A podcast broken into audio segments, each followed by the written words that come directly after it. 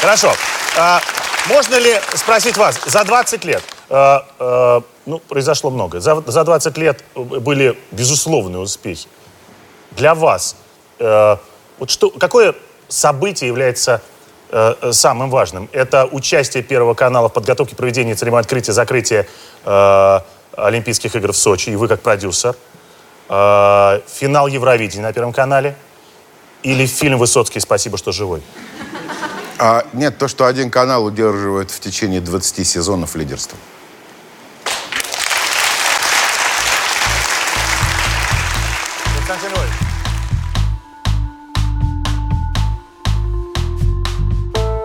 Всем привет, это подкаст «Медуза. Текст недели», подкаст, в котором мы обсуждаем самые интересные и запоминающиеся тексты, которые у нас выходят.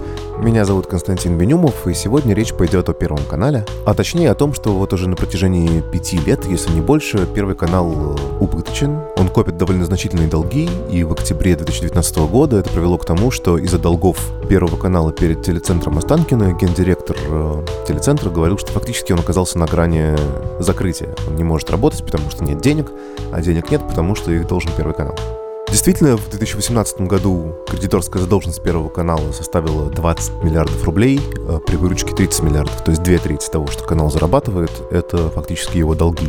Произошло это по разным причинам. Одна из главных причин, на мой взгляд, в том, что хотя Первый канал считается госканалом, э, в действительности он контролируется частным бизнесом наполовину. И это означает, что если другие госканалы государство субсидирует, то Первый канал денег от государства на самом деле не получает.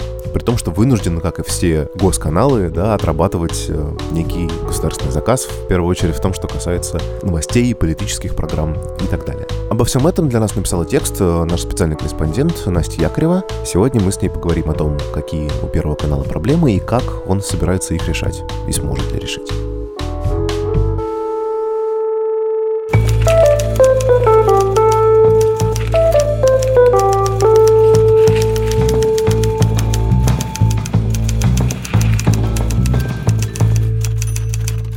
Привет, Настя.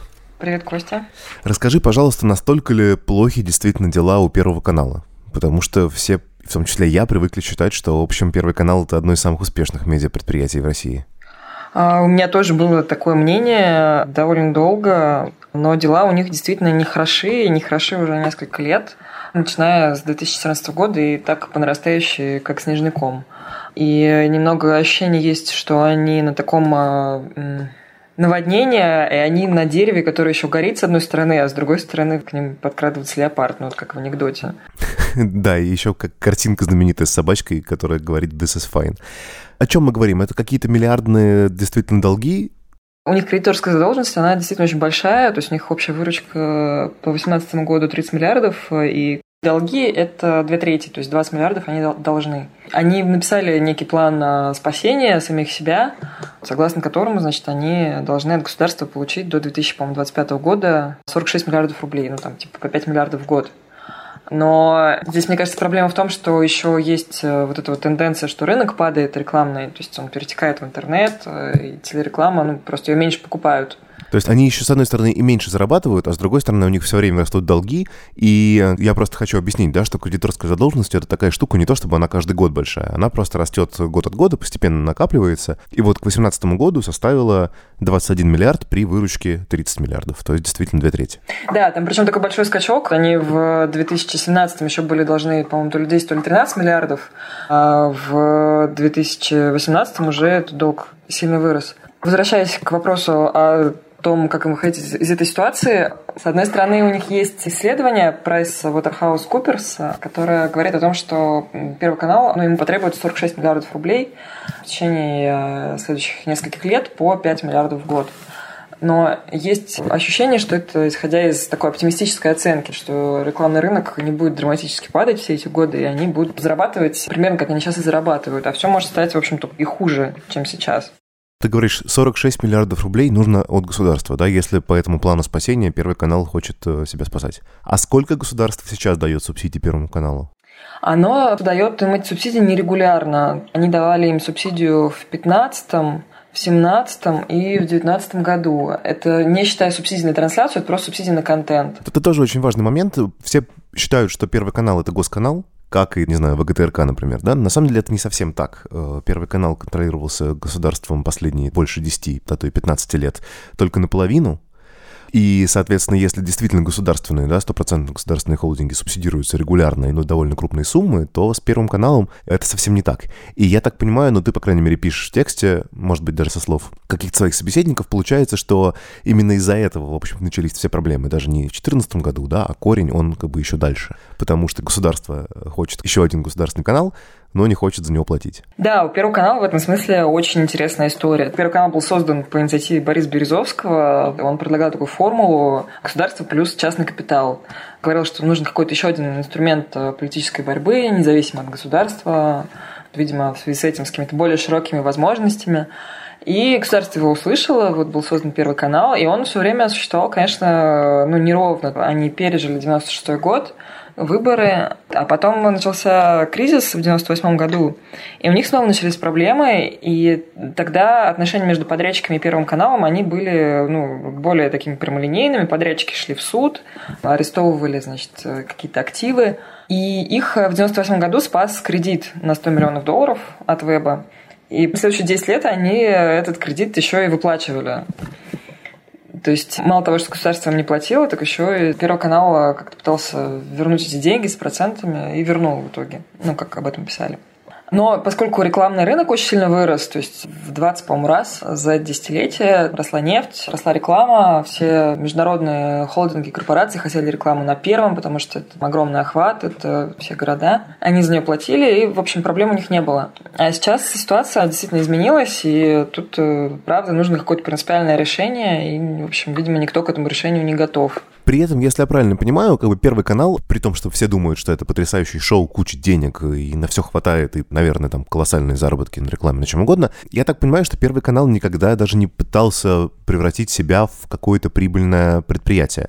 Видимо, при такой структуре акционеров, при такой структуре владения, наверное, это было и не нужно, нужно было просто выходить в ноль, потому что были некоторые договоренности между государством и бизнесменами, которые контролировали 51%. Сперва это был Березовский, потом это был Абрамович, и я так понимаю, что этим владельцам давали какие-то там нефтяные компании с тем, чтобы они на эти деньги финансировали канал. Ну, то есть как бы не было, как сказать, прямой заинтересованности в том, чтобы как-то серьезно зарабатывать на этом.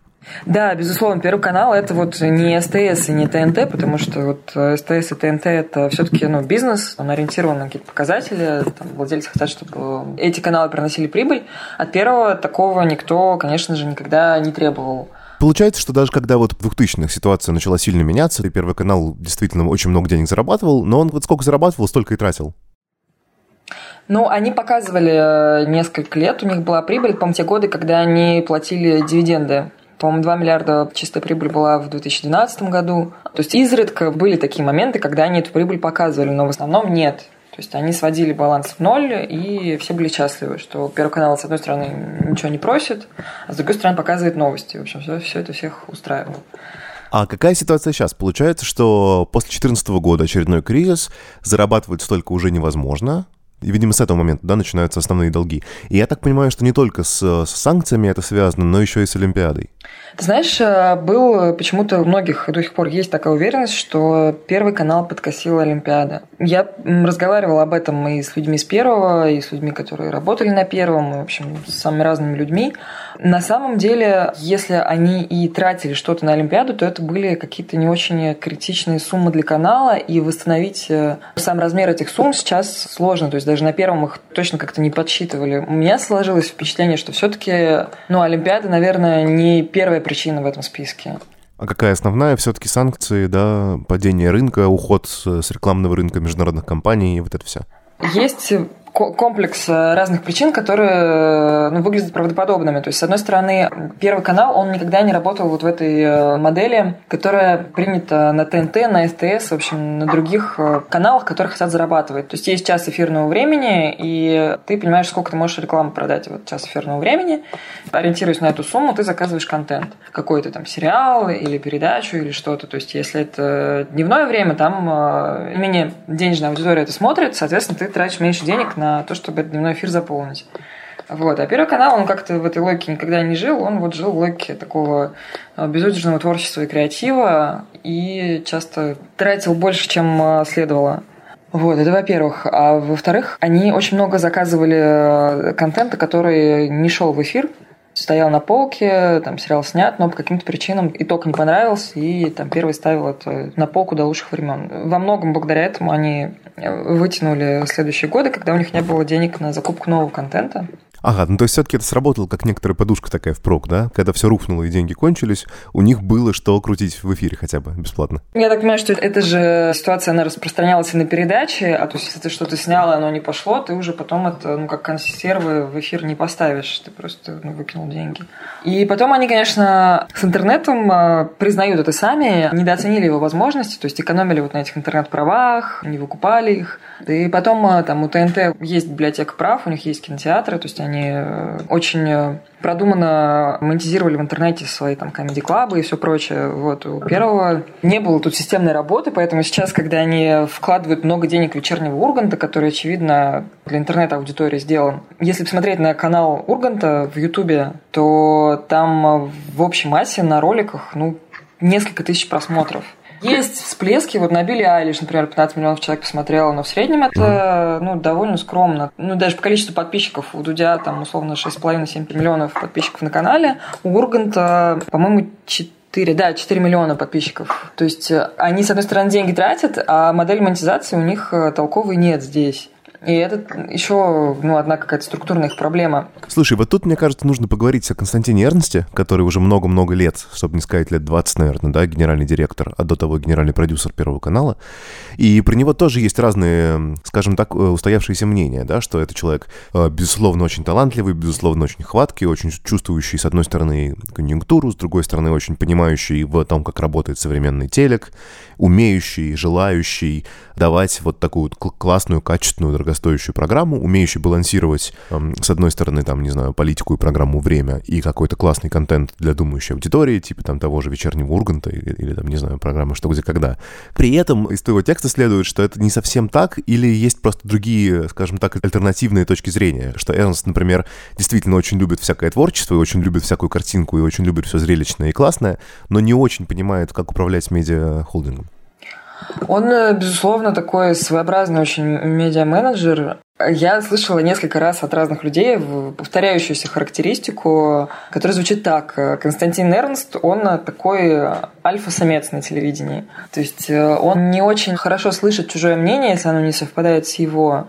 И в этом, наверное, ну, проблема такая для них, потому что обычно в таких успешных компаниях э, такой креатив, он должен э, балансироваться человеком, который ходит за этой творческой единицей с калькулятором. При этом у них должны быть э, ну, некие равные права. Вот, на Первом канале такого альтернативного мнения мне показалось, что нет. Он, конечно, очень, вот если он чем-то горит, он что-то хочет сделать, он пробьет стены, и он это сделает. Но если что-то ему скучно или не так интересно, конечно, это вот будет продвигаться гораздо более медленно и, в общем, тяжело. Вот в этом смысле есть э, такая проблема на первом. Но с другой стороны, конечно, вот э, все подрядчики, там, производители сериалов, им интересно поработать с первым. Я понимаю даже, зачем они делают, зачем они часто работают в некотором смысле в долг, потому что если ты что-то сделал для первого, это вот, ну, уже сделал себе имя, грубо говоря.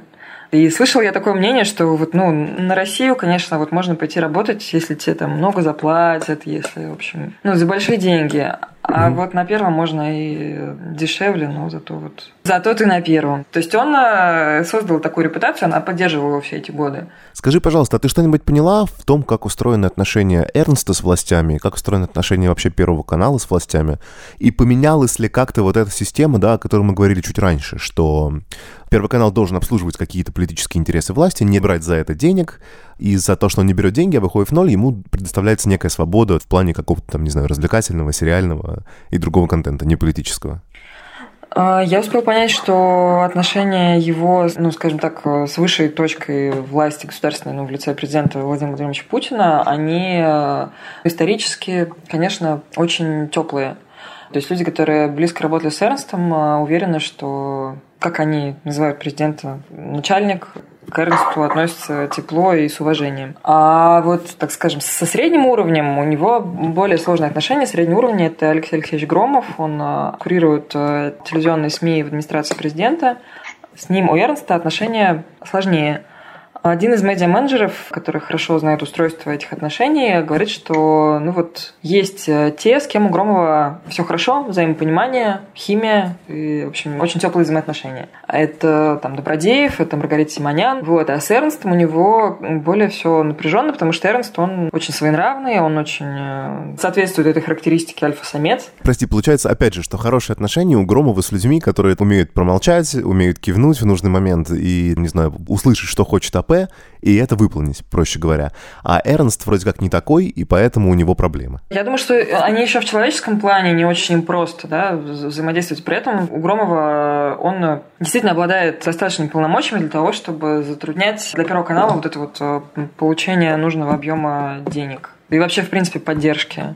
В книге «Время Березовского» Петра Авина Познер говорит, что из тех, кто управляет каналами, которыми владеет государство, Эрнст, конечно, сам приличный человек, потому что в ситуации с Парфеновым он, конечно, не мог взять его на работу, но по крайней мере, там, позволял ему делать э, фильмы по заказу первого и вообще ну, повел себя человечно по отношению к нему. Речь о том, что в какой-то момент Леонида Парфенова фактически отстранили от э, телеэфира, он ушел с телеканала НТВ, пытался снимать и снимал вполне успешно документальные фильмы, но нигде не мог их показывать. И Эрнст, насколько я понимаю, это было его личное как бы, решение, что Первый канал давал эти фильмы в эфир. Да, и есть передача Познера, которая тоже много кому не нравится, насколько я слышала, во власти, в той же администрации президента.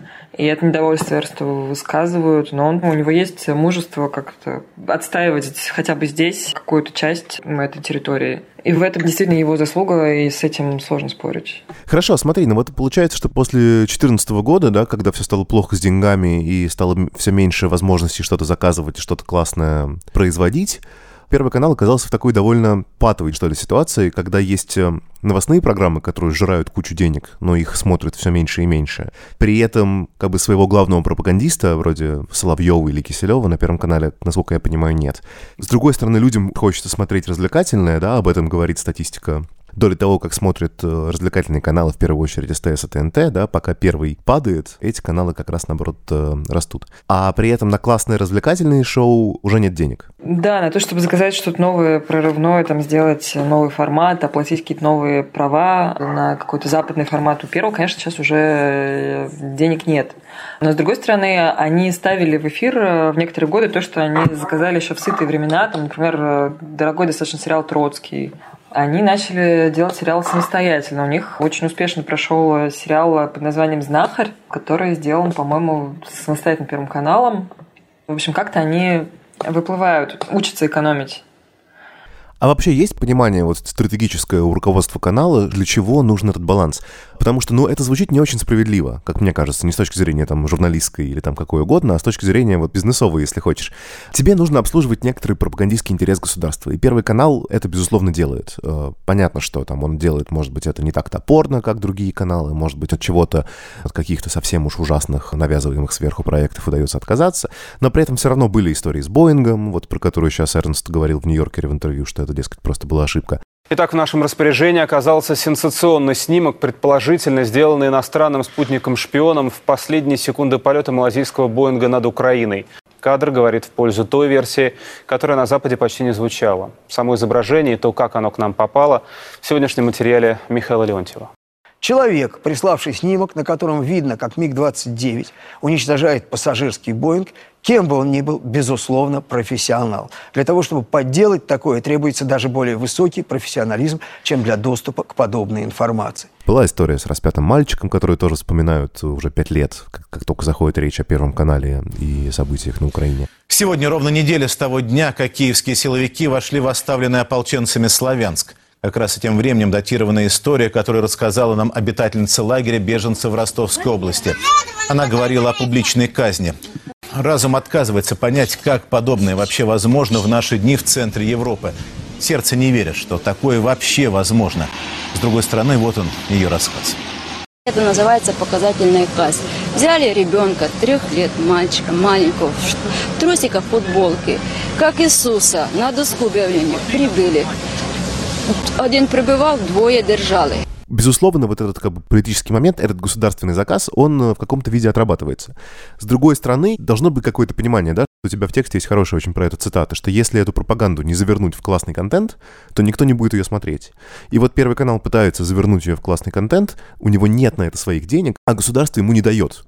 И это довольно несправедливо, мне кажется. По поводу несправедливости. Конечно, Да. они все воспринимают это вот именно так, да, что это несправедливо, что мы показываем новости, мы там делаем эту работу в интересах государства, но денег на это ну, не получаем. Это странно, это какой-то перекос необъяснимый логическими никакими выводами, доводами. Но, с другой стороны, те резоны, которыми руководствуется государство, тоже может понять, потому что, с одной стороны, а, телесмотрение падает, и учитывая, что рекламы на телеке становится все меньше, непонятно, сколько нужно будет вкладывать э, в Первый канал для того, чтобы он ну, продолжал свое существование в каком-то виде. И Эрнст вряд ли согласится делать что-то очень скромное и очень ограниченное в финансовом смысле. И поэтому, мне кажется, есть некая опаска со стороны государства, Потому что ну, ты начинаешь поддерживать канал, а ты не понимаешь, сколько еще ты должен будешь вложить, и, возможно, эти вложения будут больше. В общем, и все будет гораздо сложнее, чем сейчас на старте кажется.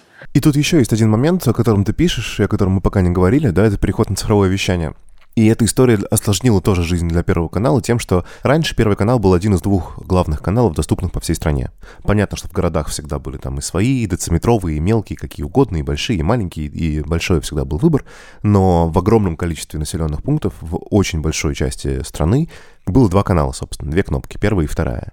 С переходом на цифровое вещание, сейчас вот сперва был первый мультиплекс, это 10 каналов, сейчас вот уже вводят второй, это еще, и получается, что вот через это цифровое вещание доступно всем в России огромное количество разных вариантов, и первый канал, который всегда был первым, даже вот эту вот последнюю позицию исключительности теряет настолько, что государство, когда рассуждает о своих медиаактивах, ну, по крайней мере, мне так показалось из твоего текста, теперь Первый канал для государства — это еще один канал. У него есть как бы свое основное у государства ВГТРК, большой холдинг, э, на который выделяются колоссальные деньги, там и радио, и телевидение, и куча каналов, включая там круглосуточные «Россия-24».